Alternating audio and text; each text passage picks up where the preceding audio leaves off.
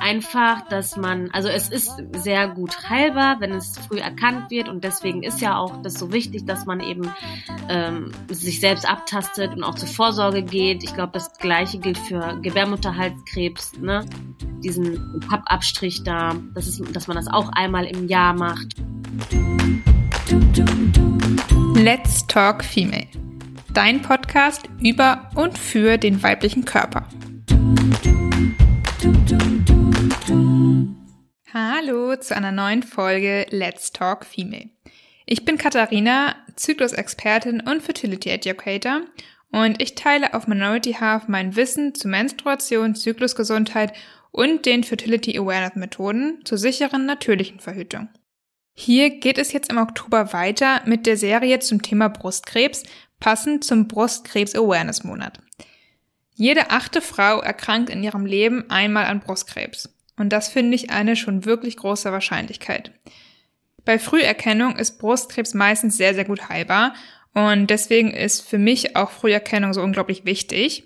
Und was ich mit diesen ganzen Folgen hier ein bisschen zeigen möchte, ist, dass man leider auch mit unter 30 und nicht mal mit unter 20 vor Brustkrebs geschützt ist, auch wenn man nicht mal eine genetische Vorbelastung hat.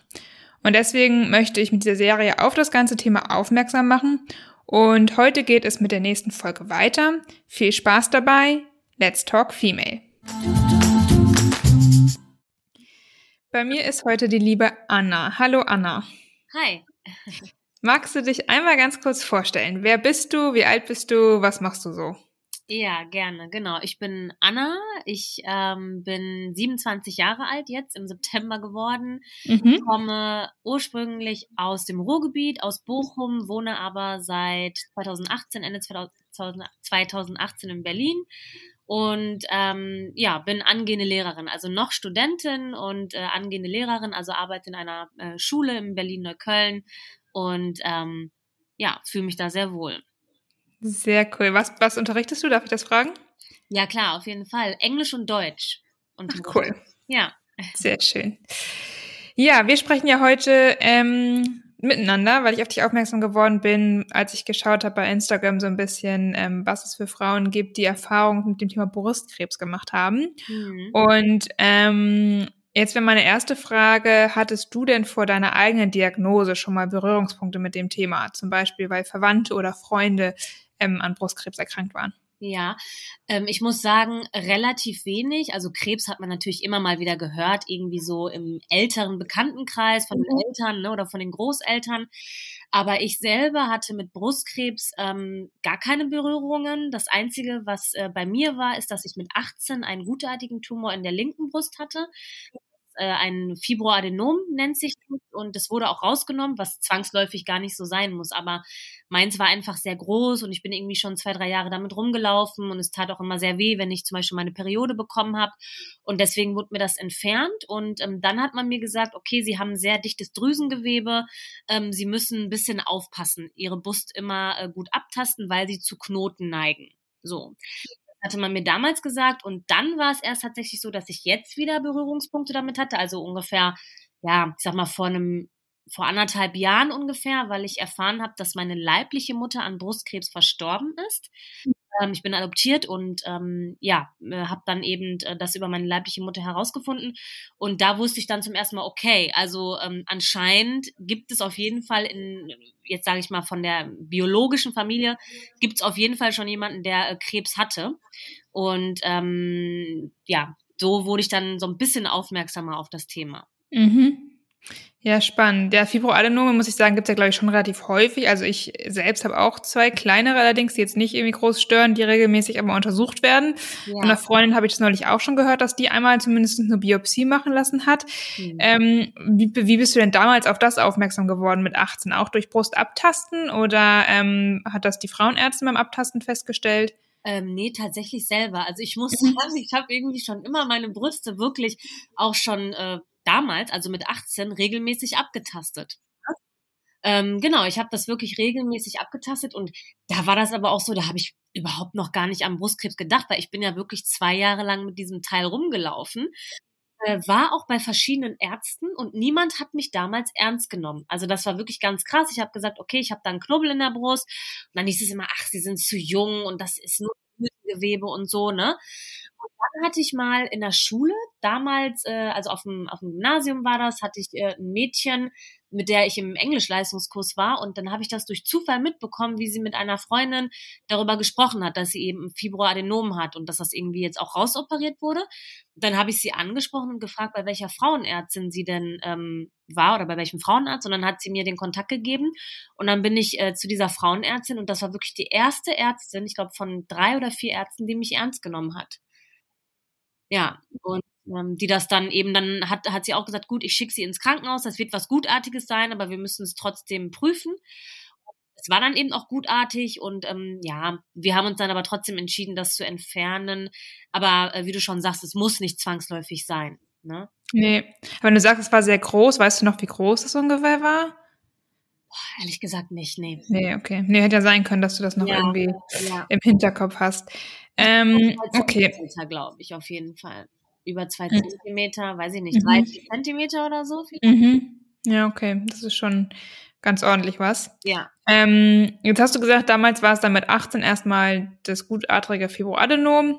Mhm. Das wurde ja trotzdem rausoperiert in dem Zusammenhang, weil es einfach sehr groß war. Ähm, jetzt hattest du ja dann gesagt, dann hattest du einige Jahre erstmal eigentlich Ruhe und dann hast du das von deiner leiblichen Mutter erfahren. Ähm, wie ging dann die Geschichte weiter?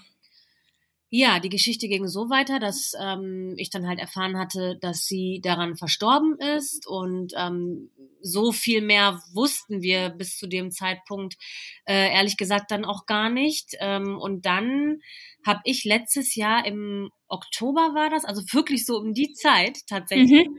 habe ich äh, unter der Dusche einen Knoten getastet. Ich habe mich halt eingeseift und habe dann halt einen Knoten getastet. So. Mhm. In der Brust oder mehr so ähm, ähm, Lymphdrüsen, also unterm Arm oder so? Nee, wirklich äh, in der Brust, äh, okay. oben, ziemlich weit äh, oben, ja, okay. außen, mhm. rechts außen kann man sagen. Ähm, ja, und habe dann gesagt, okay, ähm, habe dann äh, sofort meinem Freund Bescheid gesagt, weil der eben äh, Neurochirurg ist und sich so ein bisschen mit Tumoren auskennt. Und ähm, es hat ihm auch überhaupt nicht gefallen, ne? Weil das, er meinte, das, der sitzt aber schon ziemlich fest irgendwie, ne? Und hat dann da seine Bücher rausgekramt und gelesen, nochmal irgendwie was zu Knoten und so.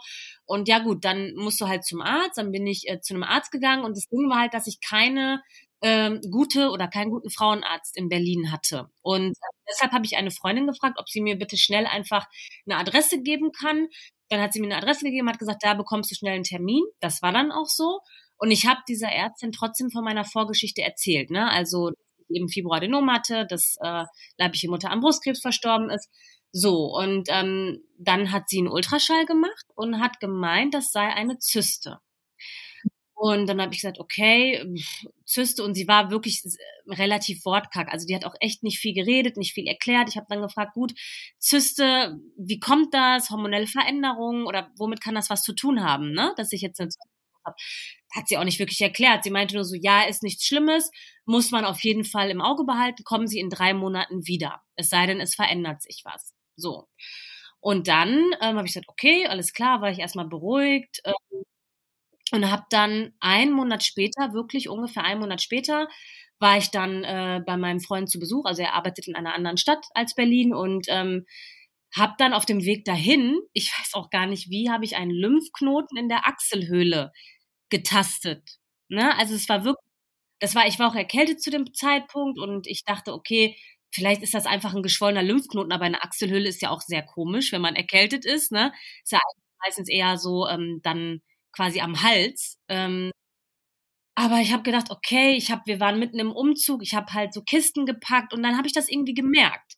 So, das hat irgendwie so gepocht in der Achselhöhle, also ganz komisch. Und dann habe ich mich da halt abgetastet und dann habe ich so gespürt, dass da halt was ist, ne? Und dann habe ich meinem Freund Bescheid gesagt und er meinte, ach Quatsch, erzähl nichts und so, weil er wahrscheinlich schon im Kopf hatte, was das halt dann sein könnte. Aber ich wusste das ja zu dem Zeitpunkt noch gar nicht, ne, weil ich ja diesen medizinischen Zusammenhang überhaupt nicht kannte. Knoten in der Brust, Knoten in der Achselhöhle und ähm, ja, dann war ich halt dort und dann hat er das getastet und das hat ihm überhaupt nicht gefallen und dann sollte ich eigentlich wieder zurück nach Berlin. Das waren, ich war halt nur zwei Tage dort und hat er gesagt, du musst auf jeden Fall, wenn du in Berlin bist, wieder zum Arzt und dann äh, habe ich gesagt, okay, und dann fing ich an rum zu googeln und das ist natürlich nicht gut, aber in dem Fall war es vielleicht äh, doch mal ganz hilfreich, weil ich dann halt eben gelesen habe, okay, das könnte halt Brustkrebs sein oder es könnten Symptome für Brustkrebs sein. Und dann habe ich, er war auf der Arbeit, dann habe ich ihn angerufen und war wirklich äh, total äh, verheult, weil ich mir zum ersten Mal richtig Sorgen gemacht habe. Und dann meinte er, komm noch mal hierher. Ich versuche mal meine Kollegen aus der Gynäkologie äh, zu bekommen, dass sie das äh, abklären. Ja, und dann, das war halt Sonntag gewesen und ähm, man konnte nicht viel machen. Die Kollegin aus der Gynäkologie wusste auch nicht so genau, weil das nicht ihr Spezialgebiet war. Aber ähm, dann hat sie gesagt, kommen Sie am Dienstag wieder, da ist dann der Oberarzt und der kann Ihnen ganz genau sagen, was los ist. Und so war es dann auch. Dann zwei Tage später war ich dann ähm, bei ihm und dann hat er erstmal gesagt, ja, sieht aus wie ein Fibroadenom. Und als er dann aber den Lymphknoten sich angeschaut hat im Ultraschall, dann wurde es plötzlich ganz still und da meinte er, nee, das ähm, sieht nicht gut aus. Der sieht doof aus, der Knoten. Und da wusste ich ehrlich gesagt schon, okay, irgendwas stimmt hier nicht. Ähm, dann hat er gesagt, gut, ich werde jetzt eine Probe entnehmen, aber aus der Brust, aus der Achselhülle brauche ich das erstmal nicht, um jetzt ähm, herauszubekommen, ob das gutartig oder bösartig ist. Ja, und dann hatte ich zwei Tage später das Ergebnis, dass es dann doch ein ähm, bösartiger Tumor in der Brust ist oder war. Hm. Ja, krass. Es ist auch so krass, wenn man irgendwie darüber spricht, von voll vielen, mit denen ich jetzt gesprochen habe, also auch meine Mutter damals irgendwie, mhm. heißt es immer, ja, sie bilden sich das nur ein, ja, das ist gutartig. Ja. Das ist so schade, dass da irgendwie, ja, oder auch erschreckend in dem Fall manchmal, dass, dass das irgendwie nicht ernst genommen wird, wenn man da schon mit einem Knoten irgendwie hinkommt und man sogar auf dem Ultraschall was sieht. Ich meine, klar, wenn das offensichtlich erstmal vielleicht ganz gutartig aussieht, das hat ja offensichtlich auch der zweite dann erstmal so gedacht, dass es vielleicht Fibroadenom ist, aber ich sag mal, dass dann Lymphdrüsen nochmal abgetastet werden und sich angeschaut werden. Ja. Gehört schon dazu, oder? Absolut, absolut. Und ähm, ich habe halt auch gehört, dass es wohl sehr vielen Frauen passiert, dass man halt eben auch äh, das sehr häufig, also diesen diese Art von Tumor, den ich habe, also triple negativ nennt sich das, triple negativer mhm. Brustkrebs, dass der sehr häufig ähm, mit einer Zyste verwechselt wird. Ne? Allerdings hat mein Freund dann wirklich bei, bei der Frauenärztin angerufen und gesagt, ich möchte das Bild sehen, ich möchte wissen, was sie da gesehen haben, ne? weil er selbst als Nicht-Gynäkologe ähm, hat halt gesagt, er hat das Bild, sie hat uns das dann äh, zugesendet, dass es halt nicht mehr so aussah wie eine klare Zyste für ihn, ne? weil eine Zyste ist eigentlich klar abgrenzbar, die ist nur rund im Ultraschall und bei diesem Tumor oder bei dieser vermeintlichen Zyste äh, waren die Ränder schon gar nicht mehr klar abgrenzbar. So. Und da hätte man eigentlich erkennen können, hm, okay, naja, machen wir mal lieber eine Stanzprobe. Und dann hätte ich es noch einen Monat, noch einen Monat früher ähm, herausgefunden. Ich sag mal, wir wissen ja, dass bei Krebs und auch gerade bei Brustkrebs es äh, je früher, desto besser man ja. Therapie beginnt. Ne? Ja, auf jeden Fall. Ja, krass. Ähm, und wie hast du dich dann eigentlich erstmal damit gefühlt? Also vielleicht eine doofe Frage, aber. Ja, alles gut. äh, ja, wir haben, also ich kann mich noch daran erinnern, es war so, es war wirklich, also ich war echt froh, dass ich ihn hatte, weil ähm, natürlich durch den medizinischen Background, er hat dann auch nochmal mit dem Arzt unter vier Augen gesprochen und es war auch so, ich habe dann gefragt, was er gesagt hat und er meinte, ja, ich habe halt gefragt, wie lange du noch hast. Hört sich jetzt erstmal schlimm an, aber es ist halt in der Neurochirurgie so, wenn man da einen Hirntumor hat, sieht schon mal öfter anders aus. Häufig. Und der Arzt hat dann gesagt, nein, nein, das ist heilbar und so, ne, wenn es früh erkannt wird. Wir sprechen von Heilung, von einer kurativen Situation, nicht palliativ. Und ähm, ich habe mich deswegen war ich relativ gefestigt, weil er mir das von Anfang an so eingetrichtert hat. Ne? Das ist jetzt zwar blöd, aber du kannst geheilt werden. Ne? Also wir können das schaffen und äh, alles kann wieder so werden wie vorher. Ist natürlich dann in dem Moment weit weg, ne? Aber ähm, naja, und ich weiß noch, als die Ärztin mir dann alles erklärt hat, von wegen, was für eine Chemo ich machen muss, wohin ich muss und woran ich denken muss und so. Und ich war nur so, mhm, mhm, mhm. Also es war einfach, naja, tausend Gedanken schießen einem durch den Kopf. Irgendwie, ne, was passiert jetzt? Und dann im ersten Moment habe ich mich gefragt, was habe ich getan? So was, womit habe ich das verdient? Aber es ist, glaube ich, so, so diese erste Reaktion. Aber es hat ja keiner verdient. Also ich wünsche keinem. Ne? Und ähm, auch so die Frage, warum ich? Naja, warum jemand anders? Warum du? Weißt du? Das ist so, ähm, wobei ich darauf äh, auch eine Antwort habe, warum ich. Da kommen wir vielleicht gleich nochmal drauf zu sprechen. Aber naja, ich habe mich auf jeden Fall natürlich erstmal blöd gefühlt und wir waren auch mitten im Umzug und es war alles irgendwie sehr viel. Aber es war wirklich so, dass ich relativ schnell in diesem Kampfmodus war, tatsächlich. Mhm. Ja. Ja, ich glaube, das ist auch ganz gut, wenn man da, da reagiert ja jeder anders, aber ich tendenziell kann mir auch vorstellen, dass viele da in diesen Kampfmodus übergehen und sagen, okay, jetzt, jetzt zeige ich es dem Krebs, aber so nach dem Motto. Ähm, ja. Du hast dann ja auch eine Therapie angefangen, schätze ich mal. Ähm, wie lange hat die ungefähr gedauert und was ungefähr waren so die Bestandteile der Therapie? Ja, ich habe, ähm, genau, also ich habe dann angefangen ähm, im Dezember, im November 19, äh, sorry, also am 19. November, nicht im November 19. Letztes Jahr im November habe ich die Diagnosestellung bekommen und im Dezember habe ich dann angefangen mit der Chemotherapie. Ähm, 16 Wochen Chemotherapie ähm, und dann, ähm, genau, 16 Wochen äh, Chemotherapie ähm, die bestand aus viermal, so nennt sich das, ich glaube, Cyclophosphamid heißt das und Epiribuzin, äh, da sagen alle immer, das ist so ein roter Cocktail, so ein rotes Zeug, was irgendwie auch hochaggressiv ist. Und ähm, das hat man im Abstand von, all, von zwei Wochen bekommen, also alle zwei mhm. Wochen. Ähm, und dann, das war vier, vier Stück, viermal EC, so heißen die. Und dann habe ich ähm, die restlichen Wochen, also zwölf Wochen, habe ich dann äh, Paclitaxel und Carboplatin viermal insgesamt, also alle drei Wochen noch bekommen. Das äh, bekommt man bei dem triple-negativen Brustkrebs, also dreifach ne negativen Brustkrebs, bekommt man häufig noch Carboplatin dazu, eigentlich nur für die Genträgerinnen, Genmutationen. Kommen wir vielleicht gleich nochmal drauf zu sprechen. Aber ich habe auch gehört, dass generell auch viele Frauen, die einfach nur den triple-negativen Tumor haben, ohne Genmutation das häufig bekommen, weil es die Prognose wohl verbessern soll. Genau, also insgesamt 16 Wochen Chemo. Danach hatte ich eine OP, eine beidseitige Mastektomie äh, mit Wiederaufbau von Silikon und dann hatte ich jetzt bis September, also von August bis September hatte ich noch ähm, Bestrahlung, 28 mhm. Stück. Ja. Ja, krass, das zieht sich dann doch immer fast ein Jahr lang, ne? wenn man da, bis man da halbwegs mit der Therapie durch ist. Ich nehme an, kommt bei dir jetzt auch noch so eine Art Reha oder irgendwie? Ähm, das überlege ich noch, ja. Also ich ah, okay. machen ja. das. Anschlussbehandlung oder Reha ist mit Sicherheit eine gute Sache. Ich habe irgendwie direkt wieder angefangen zu arbeiten und so richtig im Alltag und jetzt merke mhm. ich, okay, vielleicht solltest du mal einen Gang runterschalten, nochmal die Reha machen. Körperlich bin ich eigentlich relativ fit. Klar, ich habe ein noch ein paar Nebenwirkungen von der Chemo tatsächlich ja. oder Nachwirkungen, aber äh, ich fühle mich jetzt relativ gut, aber vielleicht einfach nur noch mal, um abzuschalten. Ähm, da gibt's ja dann auch verschiedene Programme, die man machen kann, deswegen überlege ich mir das auch noch mal. Ja, ja, cool. Ja, also erstmal natürlich schön, dass es dir jetzt irgendwie wieder besser geht ähm, und du da jetzt erstmal die Therapie überstanden hast. Ähm, jetzt hattest du ja schon ein paar Mal so ein bisschen angedeutet mit dem genetischen Typ. Wir hatten jetzt ja schon mal ein Vorgespräch, deswegen weiß ich ja jetzt schon äh, so ein bisschen, ja. was da bei dir los war, warum du auch meintest, dass es dich jetzt im Nachhinein doch nicht so ganz überrascht hat, warum jetzt ausgerechnet du Brustkrebs bekommen hast. Magst du da noch mal kurz was zu sagen?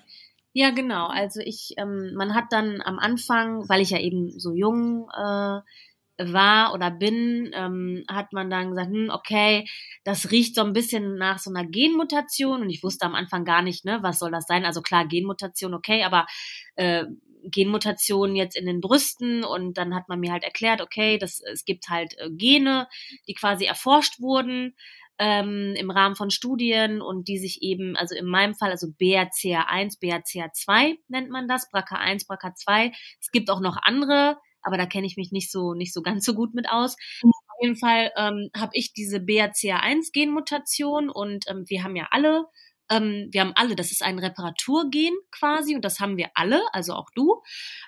Ähm, und bei mir ist es aber so, dass eben dieses, die, das Gen quasi, das Reparaturgen, was eigentlich dafür da ist, meine Zellen vor Krebs zu schützen, quasi, ist defekt. So, und das mir schon defekt übertragen, eben von, das kann väterlicherseits oder auch mütterlicherseits passieren. Bei mir liegt jetzt sehr nah, dass es eben mütterlicherseits ist, aber zu 100 Prozent weiß ich es auch nicht.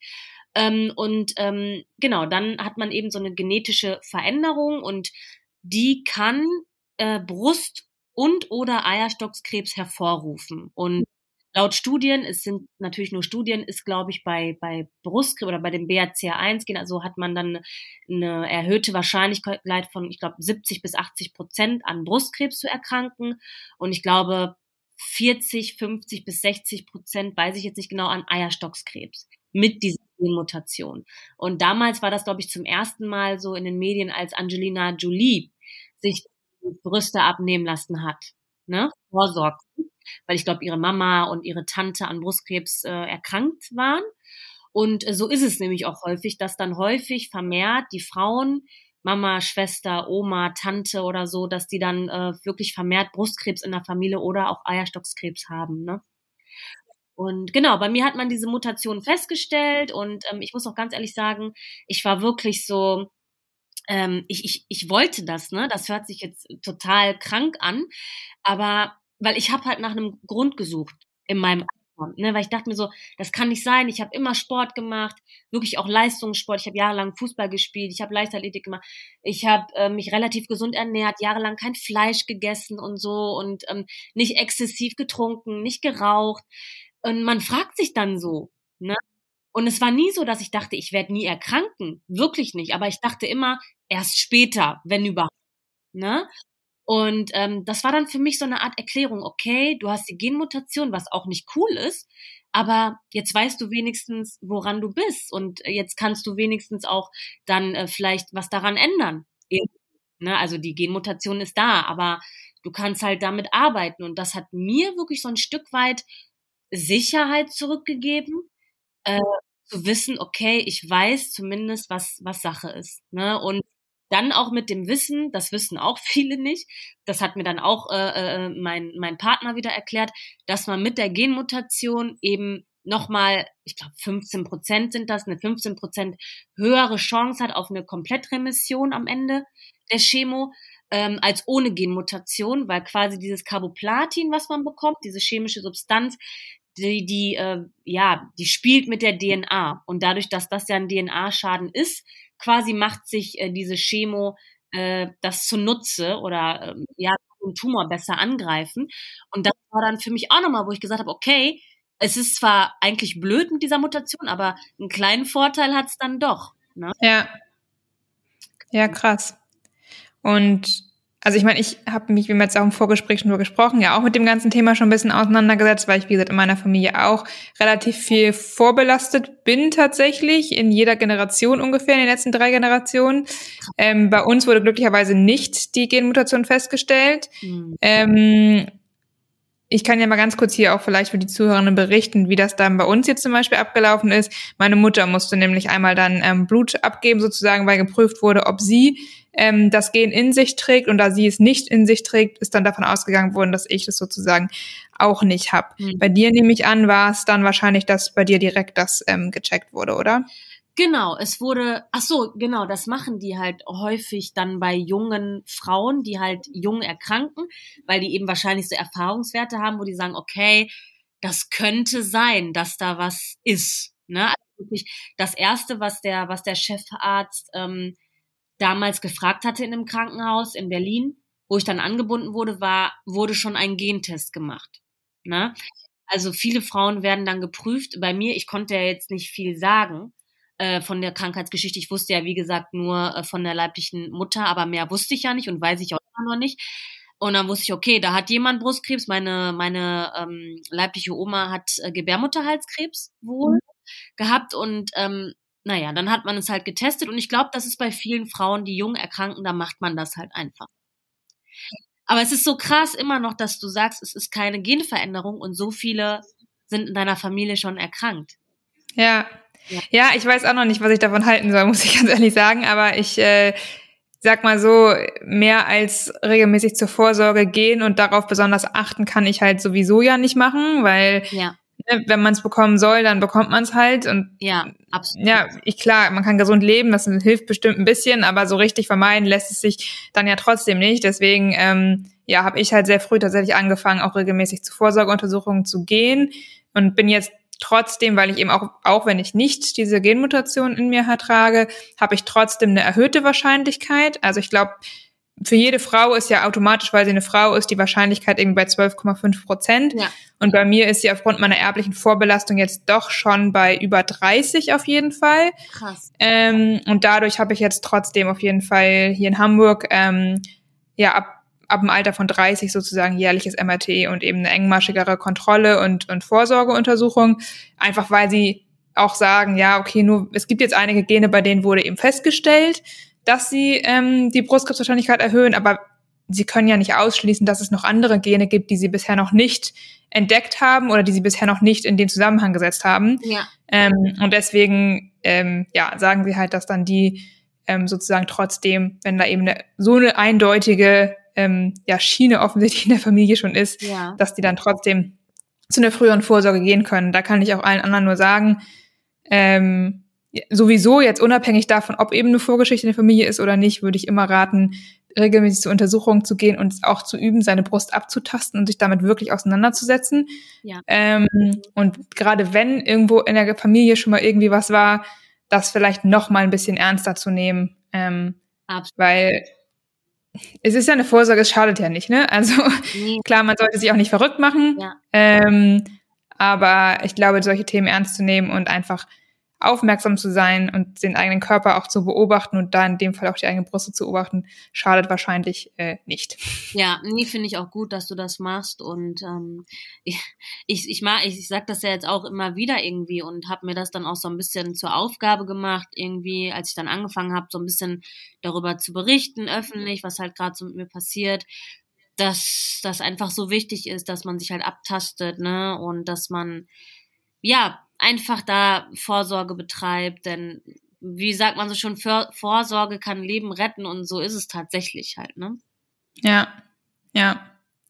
Ja, denn, seit wann machst du das jetzt? Auf Instagram berichtest du ja auch ganz offen, öffentlich sozusagen über deinen, deinen Behandlungsweg jetzt sozusagen. Mhm. Hast du direkt von Anfang an damit angefangen oder erst ein bisschen später? Ähm, ich glaube relativ äh, zügig dann, also ich glaube so vielleicht so einen Monat später oder so als ich dann mit der Chemo begonnen habe, habe ich auch, glaube ich, damit angefangen. Ich habe auch überlegt, ob ich das machen soll oder nicht. Ich bin ja jetzt keine Influencerin oder so. Ich habe einfach so ein Privatprofil gehabt und habe halt zwischendurch mal was gepostet, so ganz normal halt, ne, mit Freunden, ja, sich ausgetauscht. Ja, und dann dachte ich so, dann habe ich so die ersten Profile gesehen und dachte mir so, boah, eigentlich voll cool und voll inspirierend irgendwie so, ne? Und dann fing das irgendwie so an, dass eine Freundin, was ja auch total süß war, aber das, dann wusste man eh schon, da stimmt irgendwas bei mir nicht, weil die hat dann ständig einfach so Bilder gepostet ähm, oder ja, du schaffst das und versucht mich zu motivieren und so, ne? Und dann habe ich das auch repostet und ähm, irgendwie wusste man dann eh schon, okay, äh, irgendwas stimmt da bei ihr nicht, ne? Was ist da los? Und dann habe ich so überlegt, okay, soll ich das jetzt öffentlich machen? Aber irgendwie gehört es ja auch zu meinem Leben und ich will mich nicht verstecken, weil ich, ich bin einfach ein sehr offener Typ so und ich glaube, es wäre mir viel zu anstrengend gewesen, dann jedes Mal so zu gucken, okay, kann ich das jetzt reposten oder was poste ich jetzt? Weil gezwungenermaßen hätte man das ja irgendwie trotzdem vielleicht gemerkt. Keine Ahnung. Also weiß ich nicht. Ich hätte das, glaube ich, gar nicht so richtig gut verheimlichen können. Und ähm, dann war es auch so, dass ich gesagt habe, okay, ich möchte auch irgendwie darüber berichten, weil das so wichtig ist. Und ich glaube, ich kann so vielen jungen Frauen, jungen Frauen, aber vielleicht auch natürlich älteren, aber ne, irgendwie zeigen so, okay, es ist eine blöde Diagnose, aber lasst den Kopf nicht hängen und ihr könnt es trotzdem schaffen und trotzdem noch äh, Lebensfreude verspüren, so und das war eigentlich so die Message oder ist die Message, die ich so auch nach außen hin tragen wollte, ne? Und es war kein Schauspiel oder so. Ich habe ja auch geschrieben, wenn es mir nicht so gut geht und wenn mal irgendwie auch alles nicht so einfach ist oder so. Aber ähm, ja, das war mir einfach wichtig und das hat mir auch sehr geholfen, muss ich sagen, gleichzeitig das Ganze ähm, besser zu verarbeiten. Ja. Ja, ich find's super cool und ich, mir gefällt dein Profil auch echt super. Ähm, also vielen, vielen Dank auch, dass du das machst, ähm, weil ich glaube auch, dass du damit ein sehr gutes Vorbild für andere sein kannst und ähm, anderen Mut machen kannst, die vielleicht in einer gleichen Lage sind, egal jetzt welchen Alters auch, ehrlicherweise. Ja, natürlich, das Alter ist, ist natürlich egal. Klar, genau. man findet, man findet dann natürlich häufig jüngere Frauen auch, ne? Also mhm. dadurch, dass ich halt bei Instagram so geschaut habe und dann vernetzt man sich irgendwie, wo man sich gar nicht kennt, aber man hat halt eine gemeinsame Geschichte und dann sieht man erstmal so, oh Gott, die, das sind so viele junge Frauen auch, die daran äh, erkranken. Ähm, klar sind natürlich auch viele, die wahrscheinlich älter sind und einfach auch kein Instagram oder so Social Media mhm. nutzen. Ne, das darf man auch nicht vergessen. Ähm, aber ja, es wird leider immer jünger. ja, ja, es ist wirklich krass. Und da muss ich auch immer daran denken. Ich weiß, meine Mutter hatte damals auch zu mir gesagt, als sie dann Brustkrebs hatte, ähm, das war so, die, sie war, glaube ich, Anfang 40, ähm, also auch noch vergleichsweise jung, ehrlicherweise. Ja. Ähm, und dass damals auch einige Ärzte zu ihr meinten, ja, nee, ich als Tochter müsste frühestens auch mit 40 oder so zur Vorsorge gehen, weil also ja. früher hat man ja sowieso keinen Brustkrebs und wenn man es jetzt so anhört und auch so Geschichten sieht und dann denke ich schon immer mehr so, okay, ich kenne mittlerweile echt mehr als eine Handvoll, die unter deutlich unter 40 schon Brustkrebs hatte. Ja. Da darf man sich wirklich nicht drauf verlassen ja. ähm, und deswegen ist es umso wichtiger finde ich, dass man auch nicht erst sagt, ja, ich fange an meine Brust abzutasten, wenn ich 40 bin, sondern bitte Mädels, fangt an. Meinetwegen mit 14, aber spätestens bitte mit 20. Auf jeden Fall, auf jeden Fall. Ja. Würde ich auch. Super schön. Ja. Ähm, hast du noch irgendwas, was du jetzt am Ende auch gerne nochmal mitgeben möchtest zum Thema Brustkrebs oder Brustkrebsfrüherkennung? Ähm, äh, also zum Thema Brustkrebs an sich oder Krebs, aber ich kann jetzt nur vom Brustkrebs sprechen und ich hoffe, das bleibt auch so. Ähm, einfach, dass man, also es ist sehr gut heilbar, wenn es früh erkannt wird und deswegen ist ja auch das so wichtig, dass man eben ähm, sich selbst abtastet und auch zur Vorsorge geht. Ich glaube, das Gleiche gilt für Gebärmutterhalskrebs, ne? Diesen Pappabstrich da, das ist, dass man das auch einmal im Jahr macht und ja generell, dass man einfach so, das ist immer so ein Thema, also es war für mich auch irgendwie so relativ weit weg, Krebs irgendwie, ne? Man hat immer davon gehört und man verbindet das halt direkt mit so einer tödlichen Krankheit, was ja auch so ist, tatsächlich. Aber ich will auch einfach vielleicht nur sagen, man kann das schaffen und ich persönlich glaube, klar, wenn du einen aggressiven Tumor hast, dann hast du den und ähm, ich sag mal so, die Chemo hat mir das Leben gerettet, ne? Das weiß ich auch. Aber ich glaube auch, dass die, dass die Einstellung sehr, sehr wichtig ist. Also der Kopf macht auch extrem viel.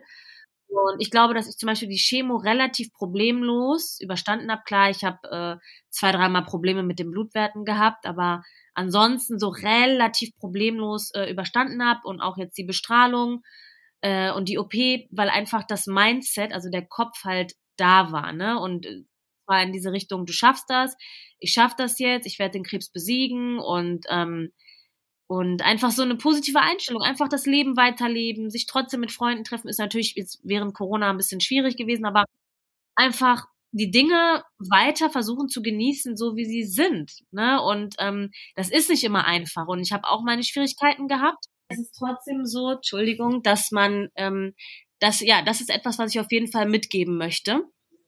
Und ähm, dass man trotz Brustkrebs oder Krebs irgendwie sein Leben noch weiterleben kann und dass das halt auch einen positiven Einfluss auf die Therapie hat, meiner Meinung nach. Ähm, das ist das eine, genau. Und das andere, nee, ich glaube, das wäre es eigentlich.